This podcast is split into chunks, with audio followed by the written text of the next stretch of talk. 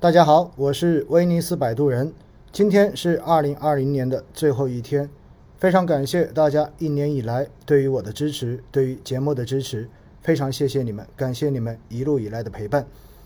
今年是基金的大年，明年到底还会不会好？我在昨天晚上，也就是十二月三十号晚上，在抖音和 B 站上面做了一场回顾今年以及展望明年的直播。有很多朋友呢都反映说没有来得及去看直播，希望我能够把这个回放放上来，所以呢我就把昨天一个多小时的直播剪辑成上下两集，作为跨年的节目送给大家，供大家参考。其中的观点仅代表个人意见，仅供大家参考。如果中间有些看法和观点您不认同，那也非常的正常，因为每个人对市场都有自己的判断。重要的是，我们自己对自己的投资行为负责就 OK 了。提前祝大家新年快乐！晚上好，各位亲爱的朋友们，今天是十二月三十号，二零二零年的倒数第二天。那今天呢，我是在上海，跟大家在酒店里面，大家看到，明显我现在就是在酒店，对不对？跟大家一起来聊聊天，然后当成我们一个今年最后一场直播哈，给大家做的直播，然后。做一个对于市场相关的这种交流，好不好？非常感谢大家，信号应该是稳定的哈，因为今天晚上呢就开了两个平台，一个是抖音，一个是 B 站，相对而言都会比较的稳定一点。因为抖音反正上次通过认证之后也再也没有把我关过小黑屋，对不对？然后还是不错的。好了，那今天晚上呢，实际上现在我的状态不是很好，我首先跟大家声明一下，因为我今天上午讲了三个小时的课，在上海这一边，结果下午。呃，补了一下觉，发现起来之后头开始痛，而且，呃，整个人觉得有点恶心，所以的话呢，整个精神状态也许不是一个最好的状态。但是呢，因为跟大家有约定晚上八点钟要做这个直播，所以呢，就还是跟大家一起来聊一聊关于市场、关于今年，也关于明年，好不好？跟大家稍微的聊一聊。对，还在出差哈，我现在在上海，在浦东呢。明天上午还有三个小时的一个培训，是给。兴业银行的总行来做培训。好，那今天呢，想跟大家聊到的一个是总结今年，第二个的话呢是要去展望一下明年。所以呢，我在我面前的电脑上面也准备了一些材料，相关的数据呢，我觉得也可以跟大家一起来聊一聊。所以今天晚上哈，这个直播呢就不会像之前威尼斯星空夜话就有很强的主题性，跟大家一路这样聊下来。同时呢，也不会像平时的那种问答直播一样，就是大家问了很多问题，然后我一个个来解答。纯粹呢，今天晚上就是一个这样子闲聊，我们相当于一个聊天的一种状态，好不好？然后，呃，我想到哪，我就跟大家聊到哪。所以呢，今天晚上哈，如果你们是想有非常目的性很强的，说你要解答你的问题或者怎么样，不一定今天会有。而且呢，你要听一个非常明确的主题，今天晚上也不一定会有，好不好？特别要告诉大家一下，反正就是闲聊一下。好吧，那其实现在到了今天收盘之后哈，应该说明天还有最后一个交易日，但是我觉得市场大概率应该不会出现大的变化。实际上今天给思想会的那个收评我也没有录，还没有来得及录，待会直播完再录就好了，因为确实整个人不是很舒服。那首先跟大家回顾一下今年哈，其实到现在整个市场的一个表现，应该说，呃，到年末这个时候，相信在今年这么多个月中间。无数次，大家去怀疑今年的市场到底是不是牛市。我想这一个疑虑应该最后用了真实的数据来证实，其实今年就是一个牛市。大家回想一下，其实今年的一月份，应该说整个情绪都还是比较正面的，因为确实从去年二零一八年的一月份两千四百点开始，其实一路到今年的年头，市场的表现都非常的不错。所以呢，在去年整个市场的股票型偏股型基金是百分之百都赚钱的，而且平均的收益率呢到了百分之四十三左右，这在历史上面都是非常高的一个年份了。那股票市场呢也有三四分之三的股票都在上涨，所以其实今年刚刚到一月份的时候，大家对于整个今年的投资应该说是信心十足的，但是没有想到呢，呃，开年之后就因为疫情。突然之间给经济踩了个急刹车，然后让大家整个的正常的工作全部都被打乱掉了，对不对？生活节奏也被打乱掉了。所以在这样的情况之下，很多人就开始担心，因为我们很多人，我相信哈，真正的复工复产，恢复到一个正常的节奏，至少都是在四月份、五月份之后了。那我记得很清楚，在那段时间哈，我开句玩笑说，我今年的体重都是那个阶段长起来的，因为不用到公司里，不用到公司里面去。嗯，大家稍等一下。不用到公司里面去上班，然后的话呢，又在家里面自己做饭，相对而言呢，吃的比较多一点，而且又没有办法运动，没有办法出去跑步，又要戴口罩，所以呢，体重就在那段时间长了十斤哈。但是还好，现在基本上又减回来了哈，基本上减回来了。那呃，但是在那段时间，我就记得大家特别担心的是什么东西？特别担心的就是市场会崩，因为我在一九年三月份喜马拉雅上面开始录节目，其实那个时候最担心的哈。是市场涨得太快，因为为什么呢？我们知道，其实，在市场涨得特别快的时候，做定投跟一次性投资相比，它是没有任何优势的。因为你只有在最低的时候，在一开始把钱全部都扔进去，这样子，你后面所有的收益率都是你的收益率。但是，如果你只是做定投，你会发现，实际上你是阶段性的投入，因此到最后，你的实际获得收益率是远远赶不上一次性的。因此呢，一九年那个时候哈，我真的是蛮担心市场涨得太快的，所以到了。疫情发生之后，突然之间发现大家又从这种特别乐观，呃，特别乐观，一下子变成特别悲观。所以呢，那个时候我就开始跟大家打气，我说不要着急，对不对？因此呢，回顾一下，就二月二号那一天晚上给大家做的第一场直播，讲市场的那个录音也在喜马拉雅上面有，对不对？时间比较长。然后二月三号那一天一开盘，市场就跌了百分之八，我记得很清楚。然后那天中午在办公室给大家做直播，呃，去讲到说我那天有加仓。嗯，我相信如果你有听的话，那个时候应该是，呃，听完我相信也没有那么多人敢学着我在那天加仓哈，有一些可能会有，有一些可能没有。然后呢，后面市场呃在这种货币政策的宽松刺激之下，在财政政策的这种刺激之下，然后就出现非常明显的这种上涨，那是第一波，对不对？然后这一波中间呢，有很多人就猝不及防。因为基本上就一个星期的时间，咣当一下就涨回到了年前的高点，所以呢，今年其实 A 股的第一波的高点是出现在二月份，就是二月的下半月。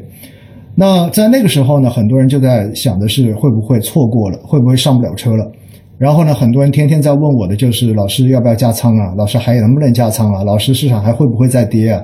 我记得那个时候呢，跟大家讲到的就是短期市场没有人能够猜得准，但是呢，我一直强调说，其实。长期是不错的，对不对？长期大家是可以坚持的。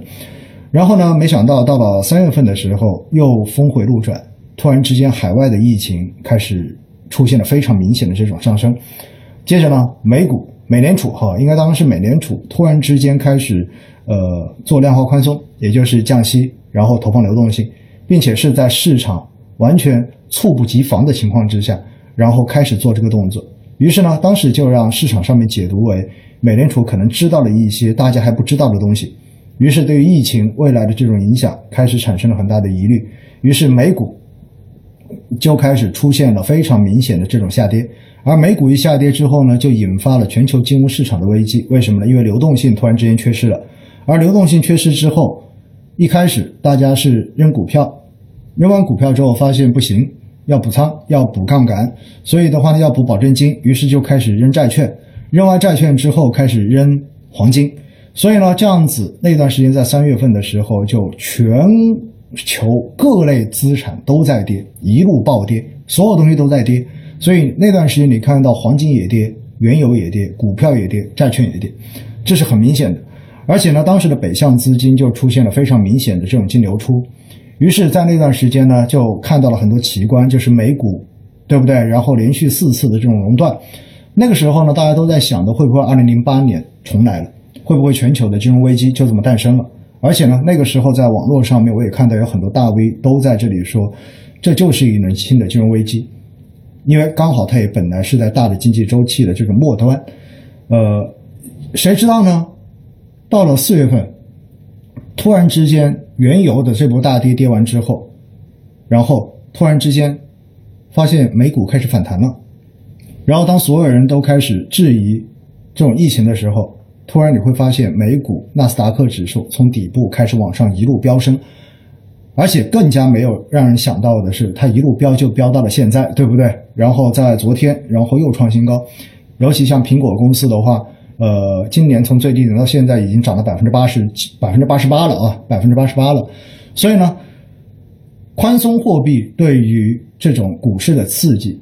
尤其在美股市场，这是大家完全没有想到的。而当外围市场开始复苏的时候，然后我们国内市场基本上也就在三月份，因为流动性的这种流出，然后导致了出现了第二波机会，也就是当时我说的黄金坑二点零，对不对？然后那个时候如果进去，其实机会都很好。然后呢，后面市场就开始一路涨，慢慢涨。当然，在上半年的时上上半年的时候呢，因为疫情的这种概念，所以医药股是所有行业中间涨得最好的行业。所以在那段时间，基本上可能刷屏刷的最多的，大家平时上蚂蚁金服被推荐的最多的，就比如说是中欧的葛兰，或者说是博时的葛晨，对不对？两个姓葛的，然后业绩基本上不是第一就是第二。那么在这种情况呢，呃，大家就发现，呃，在那段时间哈，有很多人就经常会问我一个问题，说到底葛晨跟葛兰是不是是是不是兄妹俩，对不对？然后也是在那段时间就看到呢，像基本上像医药基金每天从蚂蚁金服上面净申购的这种散户的申购量都可以到四个亿到五个亿，也就意味着大家扎堆的在冲进医药行业，冲进医药股。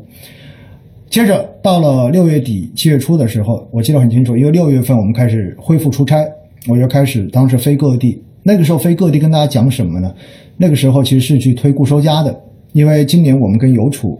呃，推了重点合作，做了很多固收加。然后在那段时间呢，就市场发生了一些比较大的变化。这个变化是什么？就是流动性开始有转向了，因为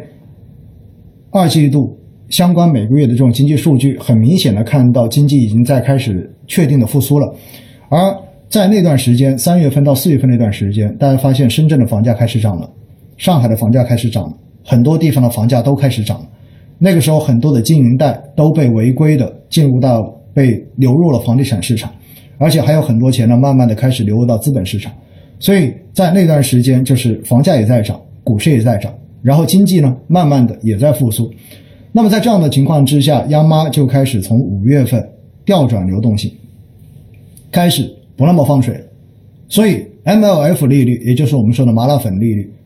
只在二月份、三月份、四月份三个月出现了利率的下调，之后从五月份一直到现在再也没有动过，所以央妈基本上就是把水龙头再也没有打大过，而且基本上还在慢慢的、适当的往回在控制流动性的这一种泛滥。那么在这样的情况之下呢，债券市场是今年发生逆转的第一项资产，也就意味着从五月份开始，所有的纯债基金、所有的债券开始进入到下跌期。在那段时间哈，其实整体的流动性还是比较宽松的，而且呢，大家对于央妈真正的会踩刹车，踩到什么样的程度，其实大家还是处在一种不太确定的这种状态之下。所以在这样的情况之下，我记得很清楚啊。那段时间呢，我记得我在抖音上面，在我的公众号上面，应该也录了一些短的视频，跟大家去聊债市。我当时的说法是呢，我当时不觉得债市应该已经到熊市了，只是说呢，我们对于债券市场的这一种收益预期应该要往下降，因为很有可能未来的利率不会再继续往下了。所以呢，大家今年也许不是一个在配置债券的好机会。我记得很清楚，我当时应该是这么讲的。那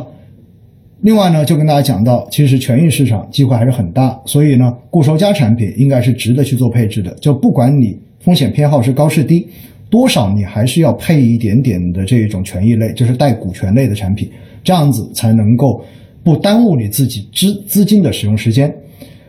所以呢，后面就慢慢的发现，整个债市就一路在调整。五月份先调。五月份调完之后，六月初的时候，央妈为了控制这种资金的违规流向，开始推出了两个直达实体的货币工具，也就是意味着央妈直接越过所有的中间阶层，最后是直接购买中小企业的贷款。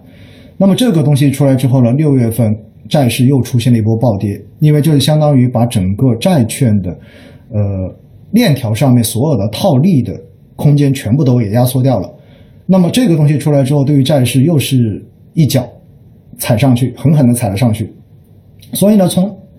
七月份到后面，基本上呢，呃，我们内部交流的时候就已经定调，就是债市已经进入熊市了。它就是进入到了一个熊市的熊途之中。而且呢，我也要告诉大家，其实到目前为止，债市仍然在熊途之中，并还没有回头。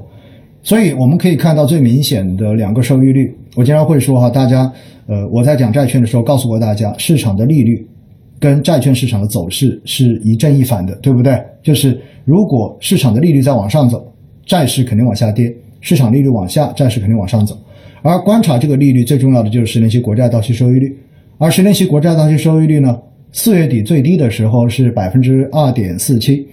那么后面在前一阵子涨到最高的时候到了百分之三点三，那么最近的话呢，因为到了年末流动性比较紧张，所以央妈开始有所宽松，因此呢，整个十年期国债收益率后来又往下降了一降，现在大概是百分之三点一五到百分之二点百分之三点二这样的一个水平。但是不管它是哪个水平，我们都很明显的看到，相比四月底。已经往上行了大概七十个 BP 到八十个 BP，所以这就是整个债券市场下跌的一个空间，就在于这里。因此呢，债市是从五月份开始掉头开始往下走的。那么到现在，其实很多买了纯债基金的，就是三月份、四月份，很多银行推了很多的纯债基金，那些基金到现在其实能够回本都已经不错了，都已经算是做的比较好的了。说实话哈，因为债市在调的过程中间。好不容易到十月份稍微平稳一点点，结果十一月份又来了一波信用债的暴雷，对不对？大家应该都知道的，就是永煤违约，包括华晨的违约。所以的话呢，债市今年应该到最后哈，到最后呃完全结束之后，我觉得债市很有可能今年大概是持平。为什么呢？因为其实今年的二月份到四月份是债市特别牛的一段时间，因为整个利率在拼命的往下走，所以债市在那段时间是有赚钱的。后面跌下来之后，其实只是把前面那段上涨的可能给抵消掉了。因此，今年到最后，明年结束之后，很有可能整个债券的这一个今年大类资产，它还不一定是亏钱的，还有可能是赚钱的。但是在中间，也许就有很多买债的朋友真的是亏钱的。这就是这种投资市场的魅力哈。那回过头来呢，股票市场其实后面就到了六月底，对不对？六月底到七月中旬的那一段时间的暴涨。因为之前一直都冲不过三千点，结果谁知道六月三十号开始呢？从两千九百点一路就飙到了三千四百点，创了今年的第二个高点。那么这个高点创下来之后呢，大家可能那段时间特别开心，因为发现都有赚钱。那段时间呢，我特别担心，因为我觉得它涨得太快了，而且很明显的看到了，让我隐约的感受到了二零一五年疯牛的那个影子。所以我自己当时特别担心，那段时间我记得跟大家叫的最多的都是提示风险，如果没有记错的话。而在那段时间，市场一路上涨的过程中间，也出了很多市场上面出了很多很好玩的事情，对不对？大家会发现七八月份的时候，首先基金爆款层出不穷，在那段时间，就是一天可以募一千多亿的基金，也是那个时候开始出来的。那在这种情况之下呢，其实整个市场的火爆可见一斑，而且有很多的投资者在那段时间其实买了那些根本自己都不知道是什么的基金，比如说到后来被大家骂的狗血淋头的那个半导体的主动基金，对不对？也包括很多的医药基金，也包括很多基金，大家七月份买进去之后到现在还是亏损的。所以呢，在这一点哈，也一直提醒大家要注意的就是什么？注意的就是我们一定要非常理性的知道。你要投的是什么东西？如果你是买宽赛道的基金，那么你就应该选的是基金经理。你如果对基金经理特别的放心，那我觉得就没有任何的问题，对不对？哪怕短时间它有调整，但是你要相信基金经理能够有这个能力帮你在未来把它给扳回来。但是如果你真的是蹭热点，看到这种网络平台上面首条给你推荐的基金。那些推荐都是短期业绩最好的基金，但是短期不代表长期，因为在后面很多次的节目中间，我跟大家去讲过，我说呢，呃，我一般只对那些真正的经历过牛熊转换考验的基金经理，我会更加放心一些。所以的话呢，有很多的年轻基金经理确实在过去两年的表现都很好，但是的话呢。是不是真的敢把钱交在他手里很多年？我觉得这一个我自己是画疑问号的，除非你自己特别特别了解这些东西，对不对？因为说到这一个呢，有很多人在呃本周一听完威尼斯星空夜话的直播，看到我跟我们公司两个非常年轻的科创板的，就是科创领科技领域的基金经理聊过天之后，大家也会在问我说：“诶，这两个也很年轻啊，也不符合五四三二。”我说：“对呀，确实不符合，因为他们都是年轻基金经理，一八年才开始管产品。但是我为什么敢买？那是因为我跟他是同事，我很熟悉。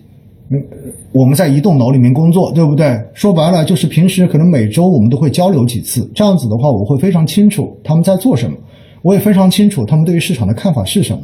我也非常了解他们的精神状态怎么样，所以今天哈在思想会里面有个特别好玩的事情，就是有个朋友拿了那一个半导体的主动基金问我说说七月份追高的现在还亏，问我可不可以定投来解套。我给他回复的那段话我记得很清楚哈，我当时想我要怎么回复，我就跟他回复的是我没办法给你建议，我说如果你相信基金经理，那么你就应该定投去解套，因为定投。是可以帮我们尽快回本的一种投资方式，这个是没有错的，因为你在低位在补仓嘛。但是呢，我后面就说了一句，我说这是一个从业管理经管理产品经验才一年多的基金经理，我现在很担心的是，他有没有足够强大的心理承受能力，可以去接受市场的这种压力。因为毕竟他今年已经成为了网络上面的名人了，对不对？所以，其实心理的这种状态，真的跟跟他们投资最后他们的这种逻辑、他们的这种操作能不能按照计划去进行实施是息息相关的。所以，为什么老牌基金经理相对而言你会更放心？因为他们的心态已经非常平和了，不会受到短期的这种情绪波动的影响。但是如果是个年轻基金经理，有时候这方面又真的很难讲。所以呢，我说我们公司的那些年轻基金经理，是因为我天天可以见到他们，所以我可以知道他的状态什么样子。如果他的状态真的不好，也许我很快就会把他的赎掉，对不对？当然，作为基金从业人员哈，我也告诉大家，其实我们买基金是有限制的。什么意思呢？如果我买我们自己公司的基金，如果不是货币型基金，其他所有基金，你买了之后半年之内你肯定是不能卖掉的，就是至少要持有半年。如果半年之内卖掉的话，就是系统都会提示禁止你卖出。所以的话呢，我觉得对于我自己而言的话，我之所以买这些看上去好像没有符合五四三二原则的主动基金，一方面是因为这是我的同事，我要看他们是不是真的有这个能力，值得未来去推荐他的产品；另外一方面是我相信他们，因为我看到他们做的事情，我认为他们可以帮我赚到钱。虽然他们不一定帮我能赚到市场上面最多的钱，但是他们能够贡献远远超过市场一般水平的钱。当然，这里附带说一句哈，其实呃，我司的科技板块的这个主题投资今年确实是全市场第一哈，就是做的最好的科技板块的投资，就是我们上周就是前几天直播的那几个基金经理，就是他们团队做出来的。所以的话呢，我觉得这个选还是没有选错的哈。好了，你接着往下聊，然后七月份。等到市场一路飙飙到三千四之后呢，当时大家最难受的，或者说最被大家在群里面呃诟病的，就是你会发现监管机构拼命的在浇冷水，对不对？一盆一盆的冷水浇，不仅是浇冷水，甚至是浇冰水。所以的话呢，就硬生生的把一路暴涨、一路涨得快的这一种市场，硬生生的给拖下来。一方面的话呢。证监会开始清查场外配资公司，一公告就查了四百多家，对不对？然后同一天晚上呢，银保监会就直接发文要求向要求所有银行严控资金流向，禁止资金违规流入房地产市场跟资本市场。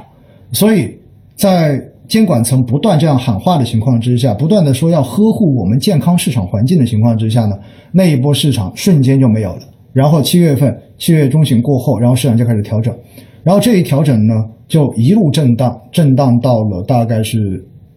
国庆节，我记得很清楚。到了九月底的时候，当时整个市场的情绪极其低迷，对不对？整个成交量从七月中旬的一万四千亿，到国庆节前跌到只有五千三百多亿。大家想想看，这种交投的差距会去到多大？那么大家当时那个时候呢，很多人就觉得没信心了，说还有戏吗？很多人经常在问我的事情就是，是不是牛市已经结束了，牛市已经没有了？还有人说，好意思还说牛市，明明就是熊市了。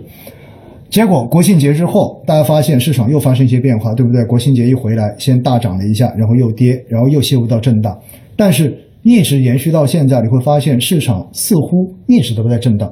然后成交量其实一直没有怎么上去，基本上就是七千亿到九千亿之间，偶尔会往上冲一冲，但是大部分时候都在七到八千亿这个区间进行徘徊。但是呢，我每周的那一个估值表上面也告诉了大家，其实过去连连续八周，等于也就是两个月时间，相当于是十一月，就是十月下旬，十一月跟十二月，北向资金已经连续八周的净流入了，对不对？本周大概率应该又是净流入，所以这